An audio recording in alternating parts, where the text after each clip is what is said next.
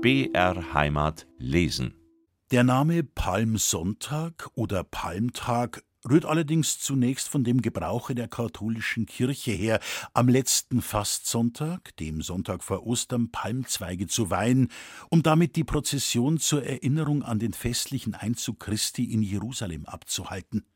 Die mannigfachen Gebräuche und Meinungen aber, die sich an diesen Tag knüpfen, weisen entschieden auf heidnische Sitten zurück. Das christliche Palmenfest ist eigentlich altindischen Ursprunges, und selbst die an demselben üblich gewesene Palmeselprozession wollen einige Gelehrte von dem Eselsritt herleiten, der in Persien zur Feier des Frühlingsanfanges stattfand und bei welchem man Palmenzweige als Symbol des Sieges über den Winter trug. Der Palmsonntag hieß ehedem auch der Blumentag, Blumensonntag, Grüner Sonntag. In der griechischen Kirche wurde er schon im vierten Jahrhundert gefeiert, während die Feier bis in das siebte Jahrhundert in der römischen Kirche ganz unbekannt war, aber seit dieser Zeit schnelle Verbreitung fand. Die Palmweihe besteht darin, dass eine Anzahl Zweige am Hauptaltar niedergelegt, mit Weihwasser, Räucherungen und Segensformeln geweiht und dann unter die Anwesenden verteilt werden. Da es in manchen Ländern keine Palmen gibt, so ersetzt man sie je nach den Gegenden durch Zweige von Buchsbaum, Oliven, Weiden, Silberpappeln und Haselnusssträuchern, welche Blätter oder Knospen haben, und trägt auf sie die Benennung Palmen über. Im bayerischen Walde finden am Palmsonntage folgende Gebräuche statt. Die Palmzweige werden zu Palmbüscheln gebunden und geweiht. Das Heft derselben bildet der Stab der heiligen Haselstaude, in welche niemals der Blitz schlägt, seit sie der Mutter Gottes auf ihrer Flucht nach Ägypten Schutz gegen Gewitter verlieh. Daran werden gebunden die Blütenkätzchen der Palmweide, die altheilige Mistel und der Seiling, dessen Geruch alle Hexen vertreibt. Doch muss der Haselstiel wohl geschält sein, denn Hexenspuk vermag sogar zwischen Holz und Rinde zu nisten. Für jedes Gemach des Hauses wird ein Palmbusch geweiht und das Jahr über wohl verwahrt. Zieht ein Gewitter herauf, so verbrennt man einen Teil davon am frisch entzündeten Herdfeuer, dann nehmen die Blitze ihren Weg an dem Hause vorbei.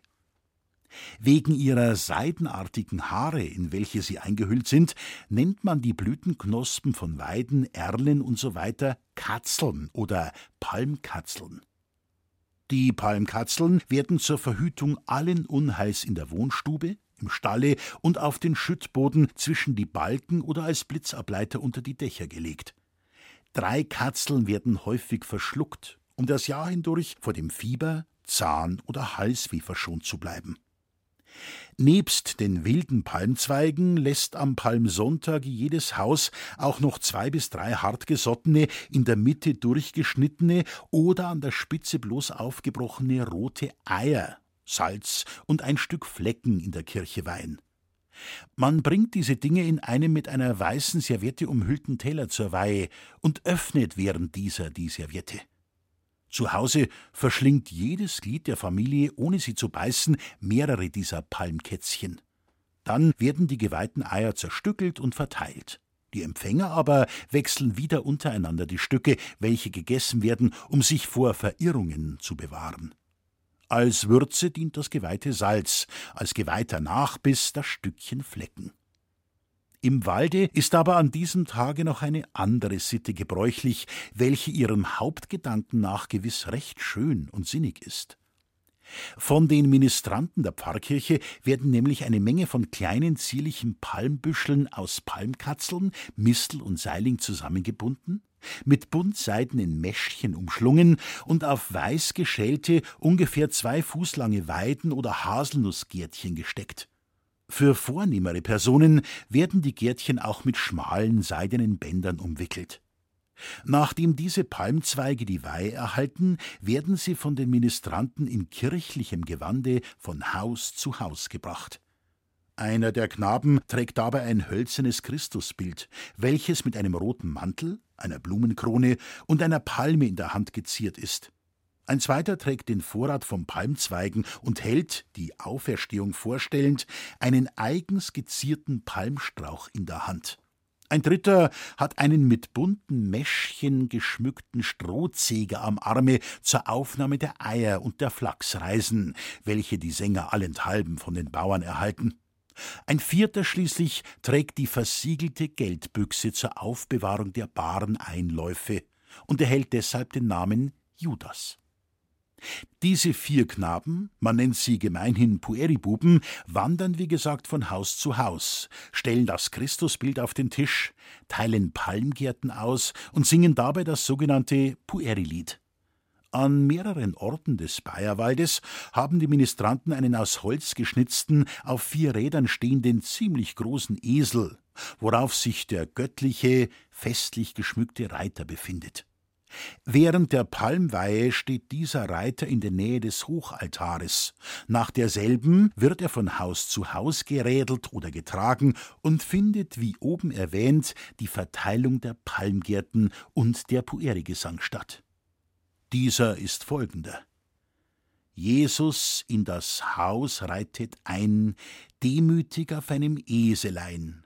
Schämet euch, ihr stolzen Weltkinder.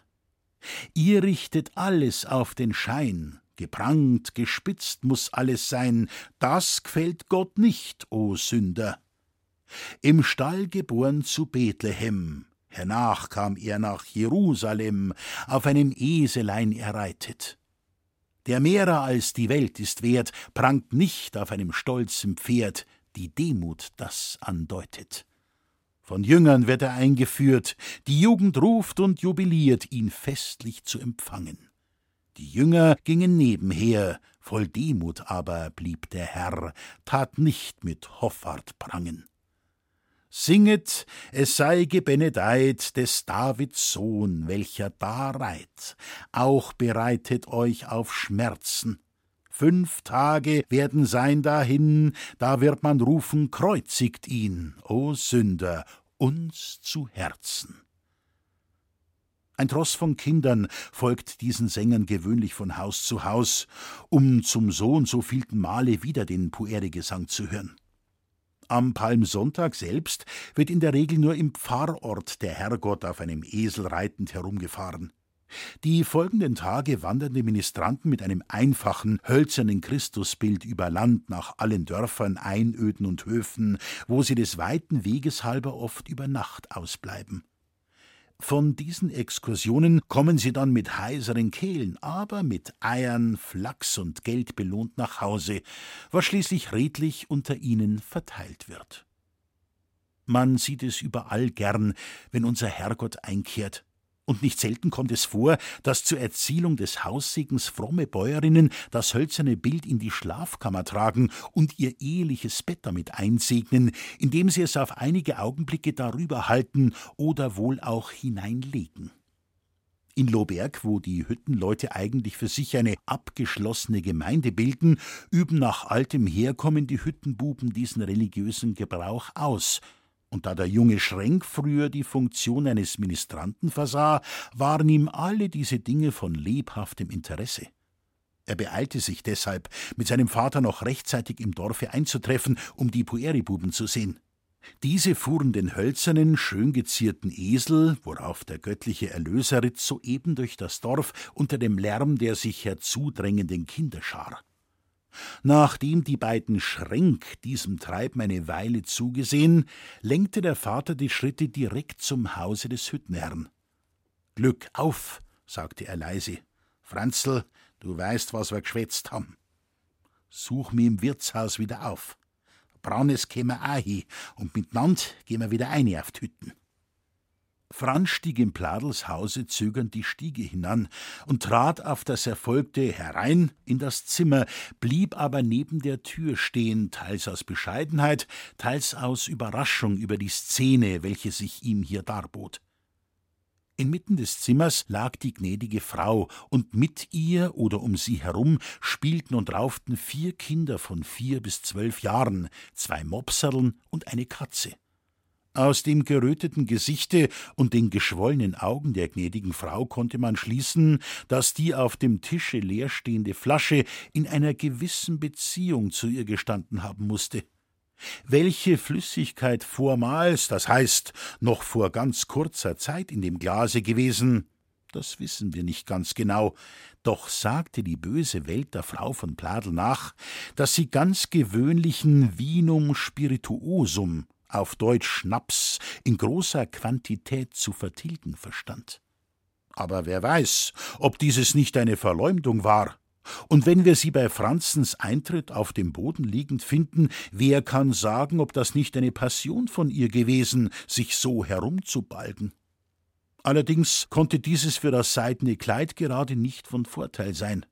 Auch war ihre Sprache so eigentümlich, fast lallend, ihr Lachen so blöde, und als sie jetzt des jungen Schränk ansichtig wurde, traten ihre Augen so gläsern und stier aus den Höhlen hervor, dass man fast versucht sein musste, die böse Meinung jener bösen Welt für begründet zu halten. Nur mühsam stand sie jetzt vom Boden auf und setzte sich auf das Sofa. Ihre ganze Umgebung folgte ihr dahin. Die Kinder sahen mit sehr unzufriedener Miene nach dem Störenfried ihres Vergnügens, und einer der Buben konnte nicht umhin auszurufen Jetzt müssen wir wegen des Laufen unser Spiel aufgeben, und ich hätt gar so gern die Mama noch recht durchgeprügelt.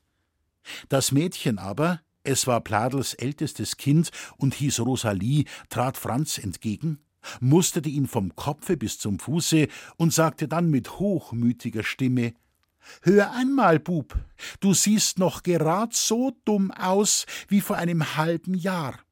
Kein Wunder, wenn man mit so einem Kopfe der Letzte wird.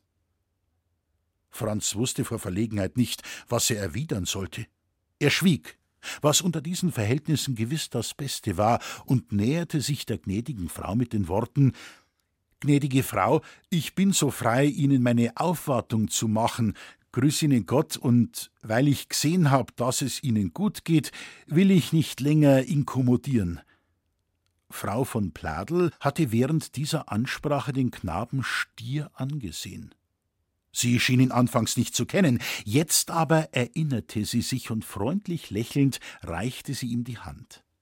Sie sprach dazu unzweifelhaft einige Worte des Wohlwollens, aber dieses geschah in so unverständlicher Weise, dass Franz für die Sprechende recht herzlich in Verlegenheit kam, und er war froh, aus dieser unangenehmen Situation durch das Eintreten der Pueribuben erlöst zu werden.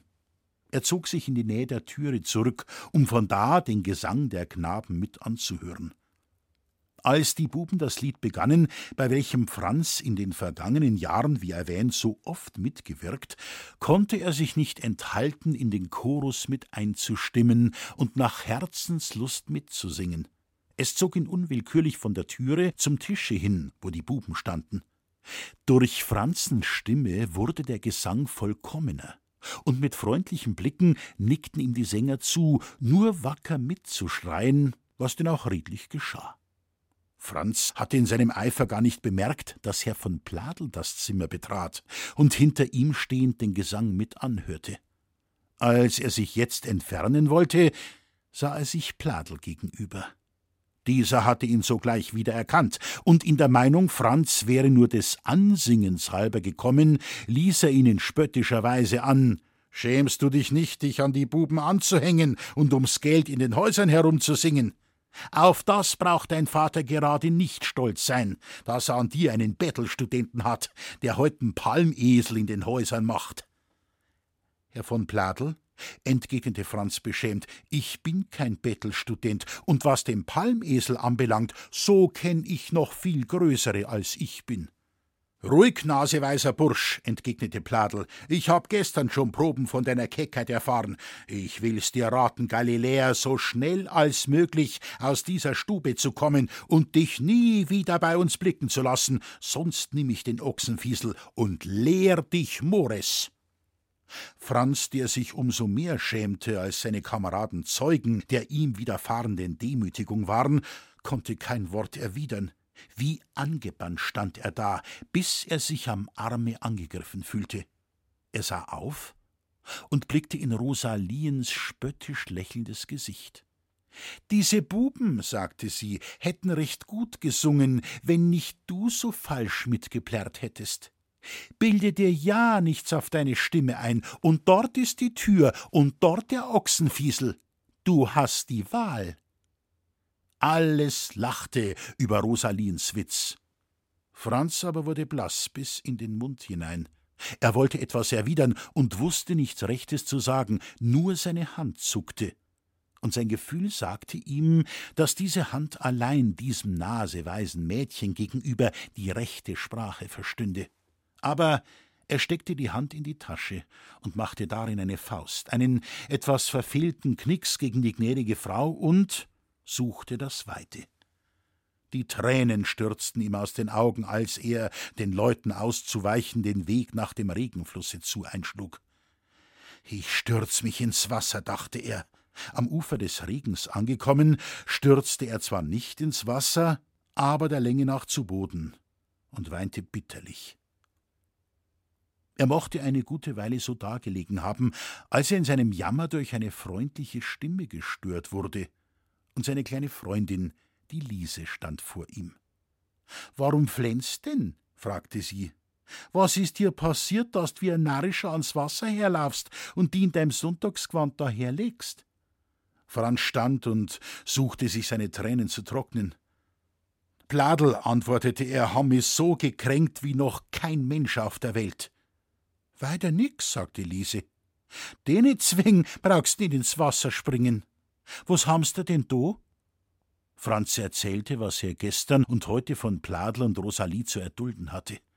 Als er vollendet, nahm ihn Liese bei der Hand und sagte mit ernsthafter Miene: Wenn ich mit der Sali zusammenkomm, na so is es birsen.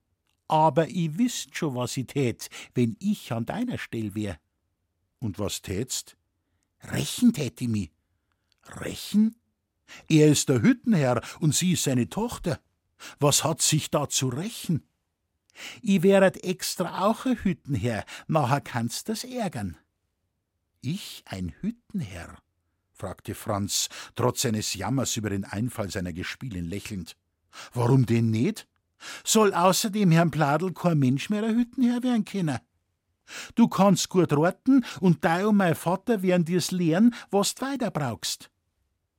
Franz hatte zu weinen aufgehört und sah mit seinen großen, klugen Augen das Mädchen erstaunt und fragend an. Meinst? fragte er dann zögernd, meinst, Liese, ich könnt so weit bringen auf der Welt? Warum nicht? Ich hilf dir schon dazu, ich werd dei Hüttenfrau, und wer weiß, ob's nicht einmal heißt, Dlo Berghütten kehrt an Franz Schrenk und seiner Liese. Dlo Berghütten? fragte Franz lächelnd. Ja, wo käm dann der Pladel hin? Der kann hintbleiben beim Osser, entgegnete Liese. Wir aber bauen daher zum Wasser, wo die Holzdrift is. Jetzt gehen wir heim, Eife ist vorbei und unsere Vordern sind schon auf dem Weg. Die beiden Kinder schlugen den nächsten Weg nach Hause ein. Franz war es eigentümlich zumute. Vor wenigen Minuten noch aufs tiefste erniedrigt, schlug jetzt sein jugendliches Herz auf einmal voll der schönsten Pläne und Hoffnungen, und in demselben zuversichtlichen Ton, mit welchem ihm das Mädchen Mut zugesprochen, sagte er jetzt Ja, ja, Liesel, du hast recht. Es wird das Gescheitste sei, i wär Hüttenherr.